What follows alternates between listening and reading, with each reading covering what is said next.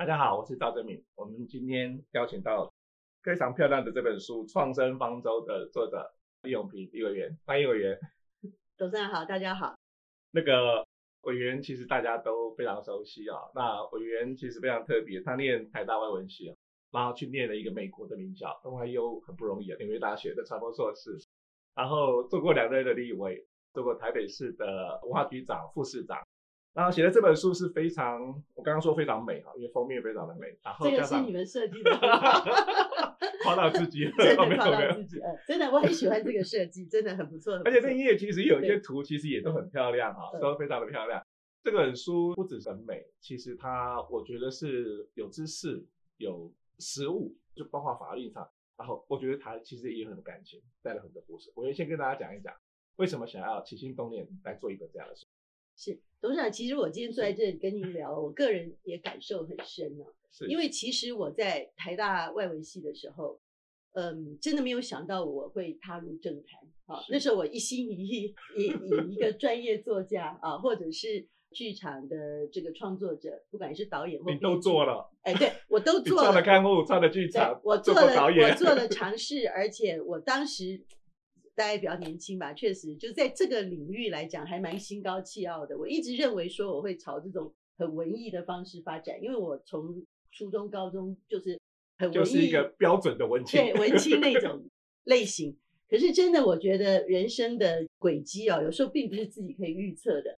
因为我原本在大学毕业应该要去出的。这个文学小说作品呢，那个始终没有出，始终你写好了吗？没有写完，就大概我那个时候写了几篇小说，是呃，初期也蛮受到重视，但是量不够，量不够。可是因为我后来投身做那个剧场，因为我那时候有一个怀旭剧团，也投入了几年。那做剧团在那个时期非常的不易，那个时候观众也没有养成，也没有像今天很好的。主客观条件，所以非常的艰辛。那你因为投入那么艰辛的工作以外，其他的事情只好放一边。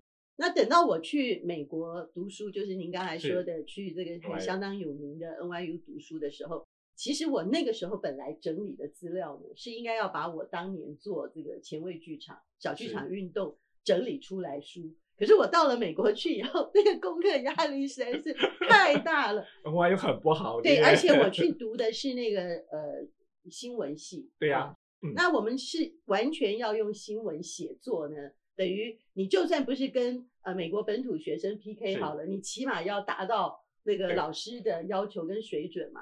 所以其实那个时候，即使我是外文系毕业的，都过得很艰苦。所以相当蹉跎回来，到了台湾，我因为。又是这个广播电视毕业的，所以我回来台湾又去电视台工作。那各位又知道那个电视台啊，也是忙得七荤八 素。对对对，哦，那个真的比比报纸我觉得还是要忙。对，所以等到我终于这个好像呃这些媒体工作啦，各方面啦，哎，觉得到一个阶段要有所沉淀，说哎，我莫名其妙又去参选了。那一踏入政治哦，那不得了，没有回头，哦，真的是没有回头路，真的是没有回头路，所以。我个人很感慨，过了这么几十年，人生第一本书不会吧？这是第一本书吗？对对对对对对对 对！哇，放烟火！对，那第一本书在什么时候出的呢？在我跨出台北市，跨出这个所谓天龙国的这个舒适圈，跑到旁边的新北。可而这个新北呢，又是新北里面呃相当多，就是在台湾定义可以称为偏乡的地区，让我觉得哇。我怎么人生也是一个大机缘？我怎么好像开了眼啊，去到一个我完全不熟悉，然后以前没有想到的一种真的台湾城乡差距如此严重、很震撼力的地方。那么我立委呢，二零二零一月份的投票其实是很意外落选的，因为 先前我的民调大家都看好，对，先前我的民 调一直都维持的很高，所以后来开票落选呢，我个人第一个当然非常的惊讶，可是另外一方面呢。我就突然还觉得说，哎，我人生这么转折，跟我小时候的规划完全不同的，跑去做一件我想都没有想过的事情。我指的是从政，可是累积了这么多经验，那又意外的落选之后，是不是应该要让我回来，呃，回到这个比较文艺女青年路线？那另外呢，更重要的是，我觉得人生没有白走的路，啊、呃，我也不认为我跨出去新北这一遭对我的人生来讲好像很遗憾。不是的，我觉得是完全开了新的路。那这个新的路就是把我在台北市啊、呃，不管是担任立委，或者是文化局长，或者是副市长，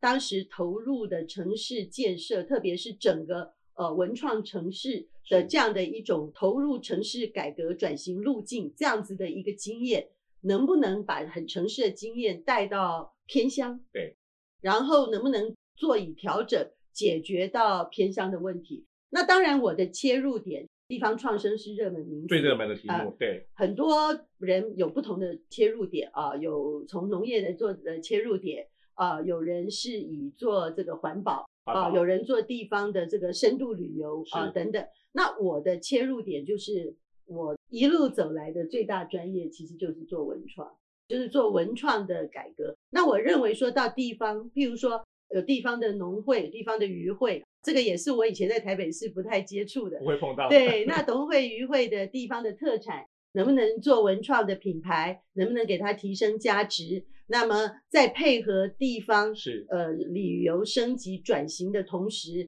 能不能同步的解决到整个偏乡现在面临的人口老化，而且年轻人没有办法回乡工作的这个危机？那这一些部分，我就终于又觉得，哎，我人生也不是白走的呀。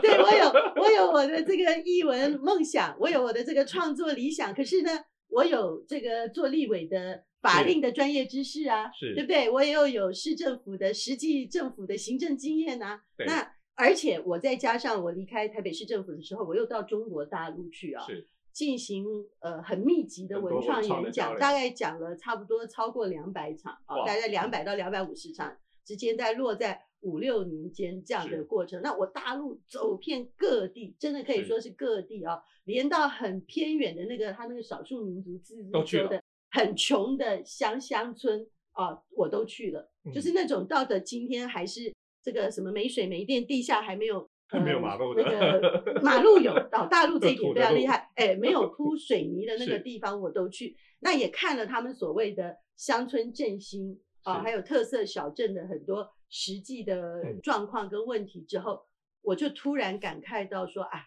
原来我所有走的这些路呢，就是就是为了集中在这里。哇，当然当然，这个这个只是第一本。对，我很希望说，如果大家呃很愿意跟我一起来探索台湾的地方创生的道路的话，那我们其实可以说把很多的经验一直做一个记录，也许做一个系列的书。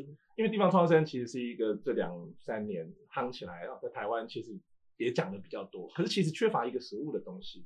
那台湾其实有很多东西可以做，但但非常感谢委员第一本书选择在时报出版，我们可以预告委员的第二本书，搞不好是译文创作，我们把那个未完成的 置业把它完成，然后地方创生其实还有很多系系列可以出。那个委员刚刚提到说，其实就离台北市没多远呢，那已经变成偏乡，而且委员书里头也提到说，其实内湖我们照顾的比较多，可是开没多久的路到汐止，汐止可能就。对，就落后很多。应该这么说，其实你表面上你看住宅区的集中度啊，各方面的设施啊，也许本身还没有感觉到那么强烈的差异。嗯、可是实际上呢，因为台北市跟新北市啊，对，统筹分配税款分配的真的。超级不公平！我 我我我我多少年来啊，因为都是被称为天龙国的人，又一直在天龙国内看起来就是天龙国的样子。对对对。然后我在台北市政府的时候，有时候都被很多其他的这个一些民间的人士啊，或者是议员有时候批评说啊，你们这些天龙国的人，我内心里还很不服气，说哪有？对，哪有？我说我们也很拼啊，我每天忙到连水都没有办 法喝啊，怎么还批评我们呢？可是我一跨到新北，真的就发现说差距非常的大。那主要的原因，我讲一个很实际的数字啊，就是说我们现在政府大家缴的税款分配到地方，平均一个市民，如果你入籍在台北市，还入籍在新北市呢，你每一年分到政府的钱呢是台北市是新北市的两倍多。两倍多。对，如果台北市假设平均一个人一年一万六千块好了，新北市就是八千。台北人多缴一点税，其实没有。不不不，没有 没有没有，没有多缴税，可是分配的比较多。这个这个是非常不公平的，而且呢，这个不公平的现象还有这个问题，如果不矫正的话，未来会更严重。为什么？因为现在基于捷运通车的关系，对，所以越来越多在台北工作赚钱的人跑到新北去居住。然后，那新北现在它是台湾少数最强劲人口一直在成长的城市。那它一直在成长，可是它如果分配到的饼没有扩大，那台北市呢，人口在紧缩，可是台北市又分到很多钱。所以啊，所以这些问题，当然你说钱是一个问题啦。可是除了钱，我实际到基层去走访，我就发现说新北那个发展城乡差异那么大，还有很多发展的困境啊，其实跟我们很多几十年的法律它捆绑。它没有适当的放松，它没有创造一个好的、合适地方创生的法治环境都有关系，所以我才认为说，像我这样的人，我我认为也算比较奇怪的一个轨 迹啊，也不是一个很正常的路径。那既然也算社会对我很不错啊，这个选民过去也给我支持，然后也有让我有很多历练的机会。嗯、那我其实出这个书，现在投入地方创生，是真的非常想回馈。那我很想利用。像新北这种在台北很靠近，对啊，它很它偏乡，但是呢，如果我们可以引发大家的注意力，然后把台北的一些好的人才可以导入，然后甚至配合现在新北市升格之后，地方政府的企图心，可以做合适的呃法规政策资源的调配的话，那新北如果能够做起来，它就可以作为台湾其他的。呃，可能资源更欠缺的地方的一一些范例示范，那这个是我当时想做这本书的一个初衷。对，这本书其实一开始就提到说，不要以地方消灭，以为不要以为地方消灭不干你的事哈。前面讲一个，后面就讲到了平溪，谈到了瑞芳，谈到了金山，谈到了万里，然后最后也有法规的一些介绍。但那个委员一开宗明义就告诉大家说。其实推动地方创生有三个很重要的概念：经济面要能够找出产业的动能，然后环境面要能够注意环境的生机，然后要人性面让大家愿意在那边安身立命。其实委员过去帮台北市做了很多哈，华山、剥皮寮、宝藏岩、宝藏岩哦，西门红楼、西门红楼，对，你看，你看。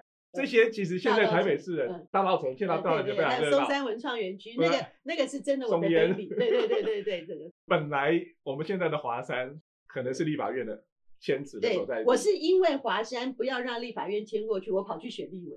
对对，真的，我我年我比较年轻的时候，我就是这种这种算傻子。不只是文青，还是愤青。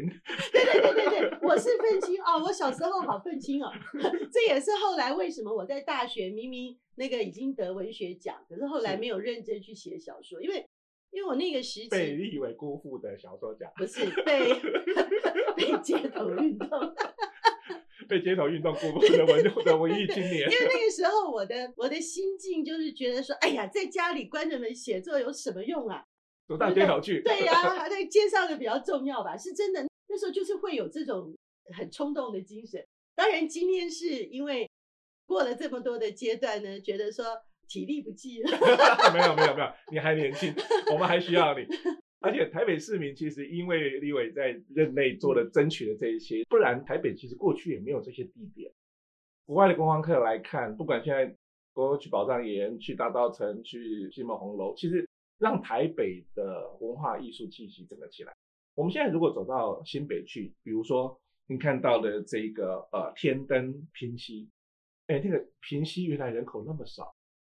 对，其实我必须讲哦，如果我很功利的从立委选票来讲，其实平溪是一个不太需要关注的小区。为啥票嘞？因为他的票啊，已经掉到本来以前还说有个六千票、八千票，我去选的时候已经四千票。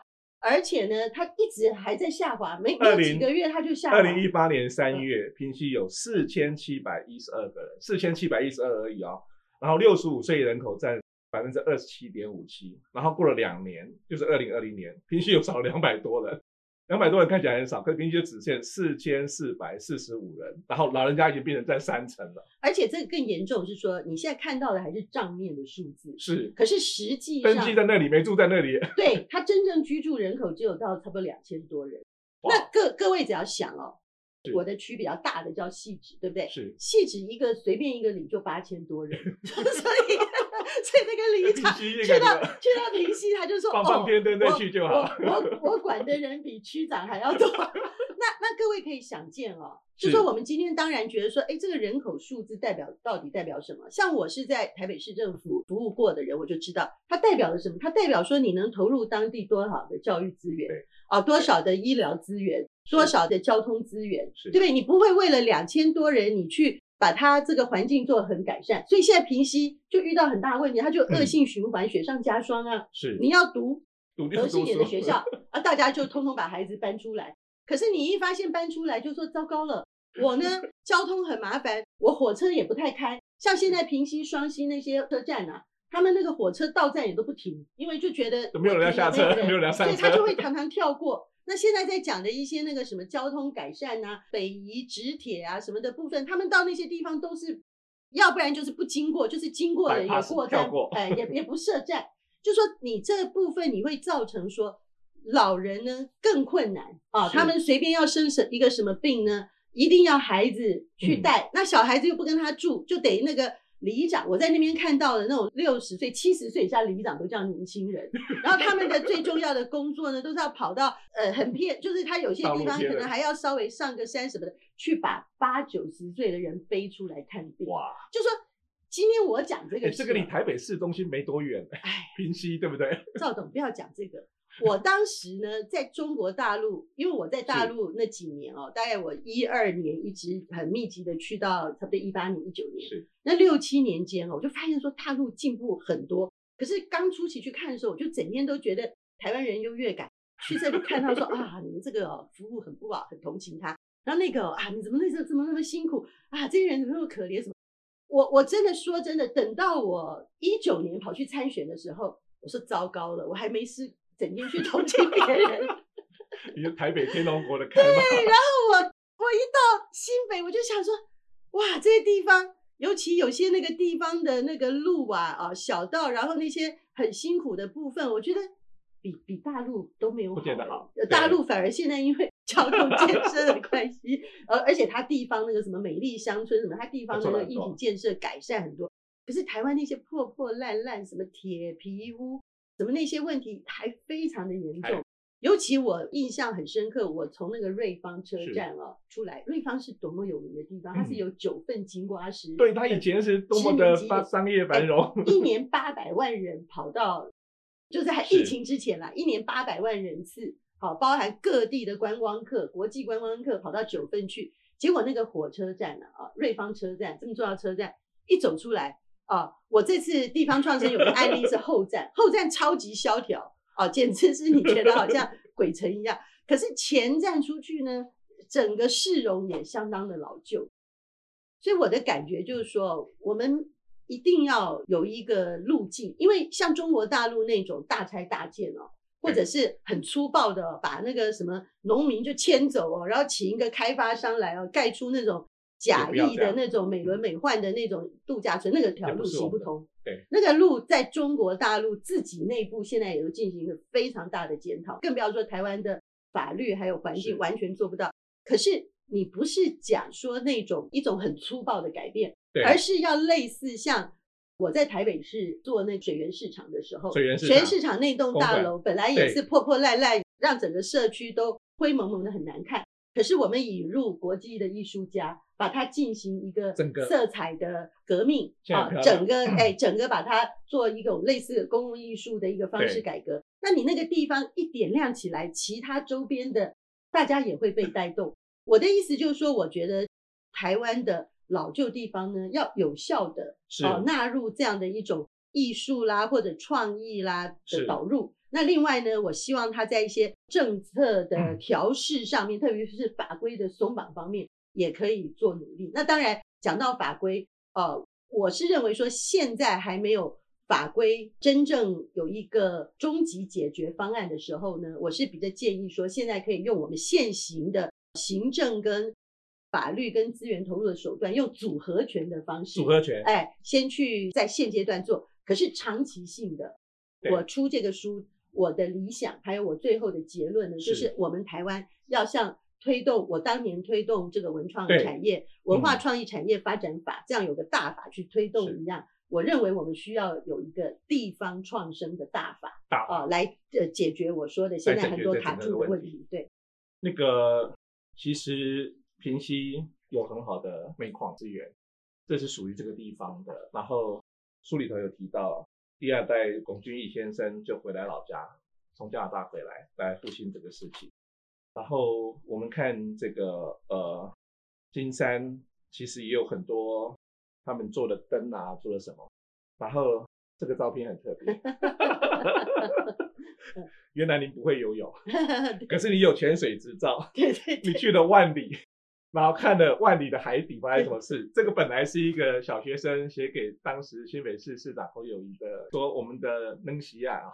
过不到了，就是海洋太脏了，海洋太脏了，因为他的爸爸、他的他的爸爸、他的爷爷都是渔民，都是渔民，那现在捕不到鱼，所以因为这件事情，你跑到海底去了。是我其实要讲说，虽然我呃原始初衷，包含我个人的专业都是这样，我想要导入地方创生的，是比较以文化艺术还有品牌创跟着地方一起，从文化那个文创这个艺术的角度进去。可是呢，其实你在看地方创生的很多。策略的时候呢，其实要以更广阔开放的心胸，是、嗯，尤其是除了文创的切入点呢，还要纳入我们台湾已经有三四十年非常有经验的社造啊，社区总体营造这样的一个经验。嗯、那这里头其实还要纳入很多比较二十一世纪的新的环保概念，譬如说我在万里我看到的这个野柳海洋的危机，就认为说，我觉得那边你现在要。重塑它的整个深度观光旅游呢，我觉得就一定要跟珍爱海洋、近海结合在一起，就是我们要突破以前的成见，因为现在的那个野柳的海边还有它的地质公园啊，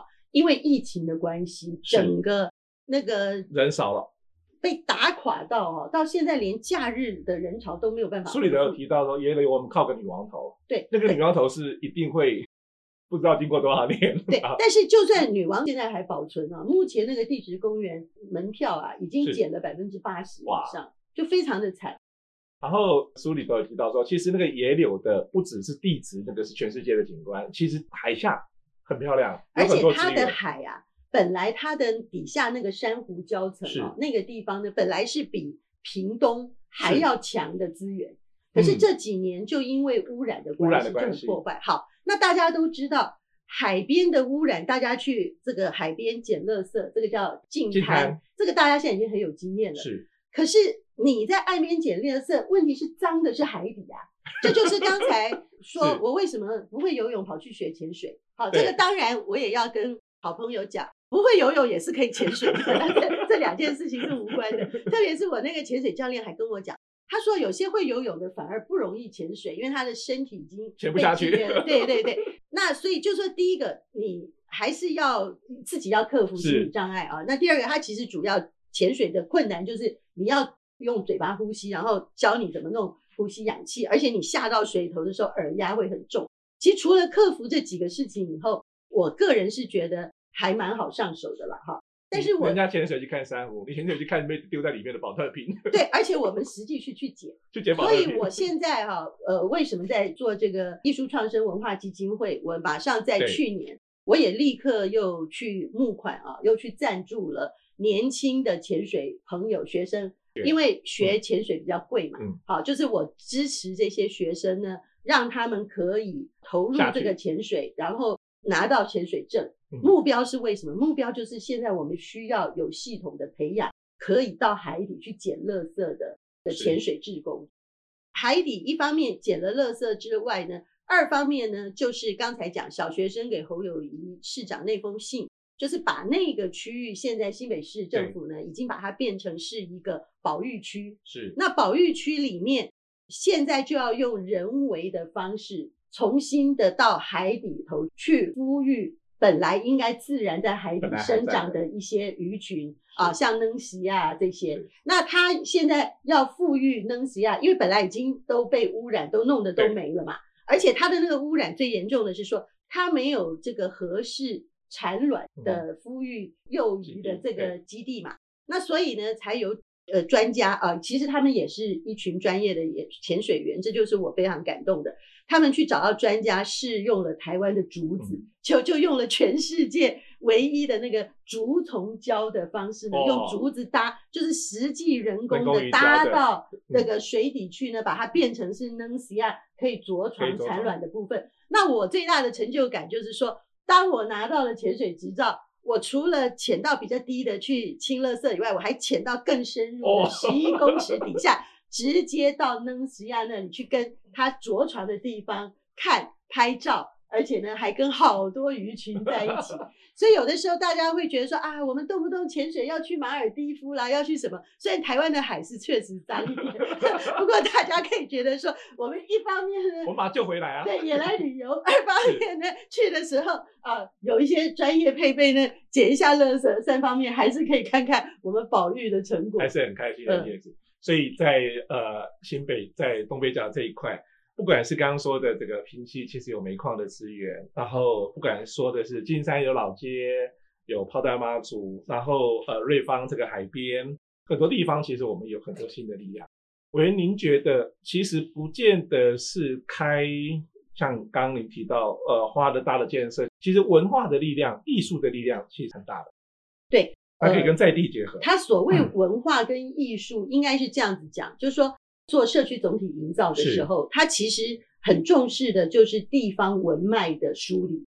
譬如说，去找到耆老啊，把古树历史收集起来啊；找到老房子啊，把它的历史回复啊；嗯、然后呢，甚至去。复原一些已经失传的当地的仪式啊，啊、嗯嗯哦，或者是这个呃庙宇的文化啊等等啊，就说其实你本来做社区要凝结人心呢，从文化面切入呃，找到一个土地的认同，这本来就是核心。对，对。可是为什么我现在主张就是说，什么叫地方创生？就是要扩大社造的影响面。然后呢，又加入文创，因为所谓文创，它最重要的，它的跟人在一起，没有，而且它最重要的是它有一个经济基础在，是、嗯，就说你通常有品牌下去了以后呢，你的整个附加值会提升。譬如说像金山这几年，它很有名的那个番薯啊，韩吉啊，大家一想到韩吉都觉得啊，韩吉能卖几个钱？可是，当你打出番薯节、番薯品牌的时候，你光那个品牌，然后它去生产的什么番薯面啊，哈，什么什么番薯的其他其他的那个产业链的东西啊，它那每一个东西的附加值就是原本农产品的可能五六倍。那像这些部分要有一个比较完整全产业链呢，才能达到创生。是，就是你单纯只是说我很怀旧。我去把地方的呃文化文史的人找出来，然后大家在那边很公益性的做，那这样子没有办法创造产业链跟工作机会。嗯、那你一定要有产业链跟工作机会，你可以在地好好的做，过你的生活，养你的孩子啊，得到你的收入，其实它才有办法正循环。也就是说，我们所担心的平息。为什么平息有那么有名的天灯？每一年也是好几百万的观光客去。为什么它的人口完全没有推进，反而一直快速的流失？那就是说，它没有打通这个真正呃跟地方生根的产业链。那你也知道，如果只是短期的。游览车一车一车的开，然后大家下地，然后跑去放十五分钟的天灯就 跑了。那真的是除了那一条街，还有那个铁道旁边，是大家有一点生意以外，整个区是没有办法得到真正深入能活的生机。所以这一点也是说，我们今天必须要探讨，除了原来比较浮面观光的这个呃领域以外，怎么样更深层次的可以解决台湾的问题。那最后我想讲一点，是就台湾现在这个地方创生，真的是为了解决未来非常严重的人口危机。因为所谓地方消灭这个名词呢，就是日本 所提出来的。那台湾马上并入日本的后尘，因为日本发现他们如果不小心，九百个乡镇就会消失。那台湾如果不小心，像平溪，是像台湾其他还有好多类似这样的地方也会消失。你的家乡还在吗？就不见了。对，可是消失之后，你真的认为消失没关系吗？消失之后，人又更疏离的一直挤在城市里，在这边痛苦，没有更然后然后我们的房价又一直又垫高上去，对不对？然后大家整天又觉得说收入都不够，那为什么我们不能够让人口？回乡去调节，然后大家住在不太污染、可以安身立业、更更更更舒服的地方。嗯、可是，然后城市也不要这么拥挤，对不对？可是今天的问题在哪里？就是你要让他有回乡的办法、跟理由、跟操作路径。那我也不能够说我现在呃非常的有完整的心得。我觉得我这个书有个特点，就是我们在做的过程，在发想的过程，我们就想把它提出来。那这样的话，大家就有触发，就有激荡。那也许若干年后，真的真的做出成果的时候，我们就可以来检讨一下，说，哎，当年想的有没有错啊？是不是一个对的道路？跟登西亚那个着床的地方一样，这本书是地方创生的一个着床。谢谢谢谢。那叶委员成立的这个台湾艺术创生文化基金会，然后有组织、有力量的来做。其实这本书。结合了委员的，不管是外文走遍全世界，看呃 NYU 纽约大学的经验、传播的经验，刚刚提到在台北市做了一些文化艺术的推动，你在法立法了，你也做过副市长，做过文化局长，所以这些事情你不是只是一个学者这样谈，而且你现在不只是天龙，你还地府，你不是在路上，你还牵着到海边去，所以。这是一本，如果你从地方创业生的理论里头来看，其实是很好的参考指标。如果你从关心台湾很多地方，这四个地方其实都给大家很多的故事，很多的感觉。那刚刚我云也透露了一个，其实这是一本赚钱的书。看完了以后，你知道番薯怎么买比较好，然后其实天灯怎么弄比较好。其实我最我最 希望的是哦，现在台湾不是一些比较大的企业都强调什么企业责任吗？啊，大学也都有这个社会社 会实践吗？其实我是真的很希望，就让企业他第一个也不要认为说我去地方呢就纯粹做赔本生意，也不见得。你可能不会有你做那种房地产炒地皮的暴利，是。可是你是可以真正好好为地方做一些事情。那他们现在都呃陆陆续续有成立很多这些相关的部门，或者是相关的公益组织基金会。我也很希望，其实我们这种呃书的触发，就是让大家做的事情，从以前只是好像单纯的救济、清寒奖学金啊，或者是给营养午餐，可能可以更深入的去支持一些，把地方产业开发出来，用产业或者是复旧回来，对，让让可能没有办法在城市读书的孩子，在那边也可以有很好的发展。我觉得这个才会是正循环。谢谢委员，方舟启动了。新的希望来临了，祝福大家，也希望大家我们更爱台湾这块土地，把我们的家乡照顾好，让每一个人在台湾都有很好、很快乐的、很有文化的、很开心的呃爱我们的土地。谢谢委员，谢谢谢谢大家，谢谢。谢谢